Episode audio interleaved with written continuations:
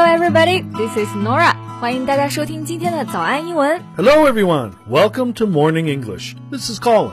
Colin，夏天的蚊子真的好多啊。See, I've got so many bites on my arms. Wow, I can see that you're really a mosquito magnet. A mosquito magnet? Yeah, you know, you're like a magnet and attract all those mosquitoes to bite you. Oh, magnet 就是磁铁，所以如果我说我自己是个 mosquito magnet，就是说 很招蚊子咬的人。你看长沙话这个叫兜蚊子。but you know, all these kind of bugs and mosquitoes, they really like pretty girls. 啊、t h a t s so sweet, and you're right. 那我们今天的话题啊，其实有一点点的恶趣味，就是跟虫子、蚊子有关的一些英文。那欢迎大家到微信搜索“早安英文”，私信回复“笔记”两个字来领取我们的文字版笔记。首先呢，我们刚刚讲到这个蚊子啊，mosquitoes 有一点点长 Yeah, you can also call them mozzies.，mozzies，那其实就是如果你觉得 mosquitoes 很长的时候，你就说 mozzie 就好了。口语呢，我们经常用到这个表达，会说 mozzies are annoying。yeah, and they give you itchy red bumps too. itchy 就是痒嘛，那 bump 就是咬了之后的小包。有的人可能更惨，咬了之后会有 allergy。 Right. They can even spread disease sometimes. Right. So actually, mosquitoes are very dangerous. Oh, they definitely are. You know, I read some news recently. It says America will release about 1 million mosquitoes within the next two years. What? Release mosquitoes? 就是释放蚊子，还放一百万。Why are they doing it? Well, the mosquitoes are actually genetically modified, called GM mosquitoes.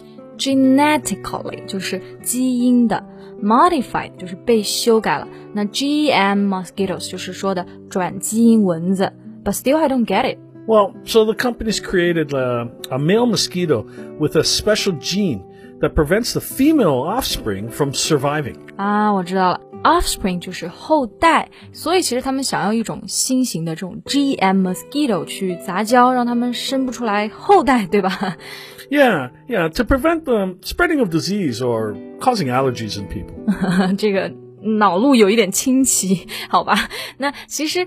不过呢，在生物上，这种方法还是比较常见的，叫做 genetic engineering 基因工程。 Yeah, it's actually quite common in biology, but I don't know about this one. It doesn't sound very secure to me. I feel the same 。那我在想，这些蚊子它不还是会咬人吗？对吧？而且要是蚊子没有后代了，其他的生物该怎么办呢 Yes, there are many issues to consider. Look, I was really surprised by this. ？Me too。 this act may seem to be jumping the gun. 有一点了，jump the gun，在这里可不是跳枪啊，其实是说的比赛的时候，有时候我们要听到枪声，你才可以出发。那如果 jump the gun，其实就是说操之过急，行动过早啦。 Right. Well, we'll have to wait and see. 那其实除了我们刚刚讲到的蚊子之外，夏天还会有很多其他的小虫子 bugs。 Yeah, all kinds of bugs. And you know, there are so many interesting idioms with the word bug, like put a bug in your ear. Yeah, put a bug in your ear，直译就是说把一只虫子放到你的耳朵里。那这到底是什么意思呢？ Well, just imagine that case. You have a bug in your ear. It must be a warning, and you will definitely notice. Yeah, so this phrase actually means to give a hint，就是说警告一下，或者是嗯提醒一下。 Right. Also, bugs keep sending a low sound. It just can really upset you and make you impatient. So we have the phrase, stop bugging me. Yeah, stop bugging me，别吵我了，烦死了。 Yeah, and flies are also very common. And uh, they're flying around your house and they never stop making noise. 嗯，right，这个 fly 呀、其实 fly 呀、其实就是刚刚这个呃。Calling 在模仿的这个声音，对吧？就是苍蝇发出的这个声音。那我们其实这个动词是飞，不过做名词就做苍蝇了。 我其实觉得苍蝇还好，就是烦一点。更恶心一点的是蟑螂，the cockroaches。I saw one when I was dumping the garbage yesterday. It really gave me a heart attack. Come on, Nora. It's just a cockroach. It's not just a cockroach. 绝对不止一只蟑螂. They never come alone. There must be a group of them hiding. you know, yeah, you, you, you are right. You should definitely buy insect repellent. Yeah, I guess so. insect repellent 就是说驱虫液，or you can just say repellent or even insect spray 就是驱虫喷雾。 Well, you apply it to your skin, uh, your clothing, and any other surface, and it discourages all kinds of insects from landing or climbing. Right. It is always useful to bring a repellent with you when going hiking or to the countryside. 而且，其实我们要针对这种虫子，尤其是蚊子的话呀，非常管用的就是用蚊香。 Yeah, mosquito coils. But we use them less often because the, the scent can be bad for our health. coil 就是 线圈，那 mosquitoes coil 就是蚊香了。那我们说这个点蚊香的时候，通常这个味道 scent 会比较的重，所以建建议你最好不要在这个房间里面待着，过一会儿再进去。Yeah, just let the scent uh, wait out, fade away. Yeah. And then there's another one, mosquito netting. mosquito netting 这个也是我们说防虫的非常好的一个方法，蚊帐啊。那注意一下，这里 netting 是不可数的，所以我们不会加一个 s。但是呢，你如果想要让它变成单复数的话，你可以说 a mosquito net。This is very useful and very cheap. The net offers the protection against the bites. Right. The only thing is, it might be a little bit ugly in design. it barely fits with my decoration style. OK，那可以看出来你的这个装修风格应该是比较高级啊。那不过啊，我们这个地方刚刚讲到的都是一些 precautionary measures，就是预防手段。那其实呢，还要注意的就是被咬了之后一定要及时的涂一些药。 Absolutely. Unless you can stand the itchiness. The most common method to deal with stings or bites is to apply a like a cream or ointment.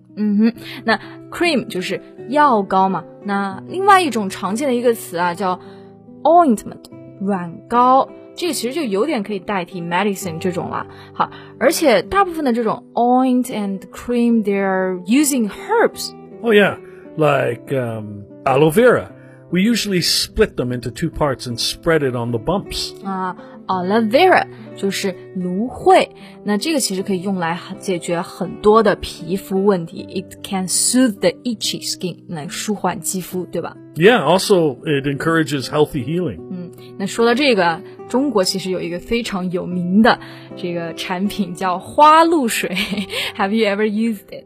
Oh yeah, many times. It has an amazing cooling effect. But actually, I don't know its name in English. Okay, let me teach you this time. 那其实花露水主要是中国才有，所以啊，那我们这个花露水到国外去是自己要取英文名的。这个产品呢，它的翻译通常有两个，第一个叫 toilet water，就是厕所里面用的这个水，直译是这个啊，但其实它并不是指的这个厕所的水。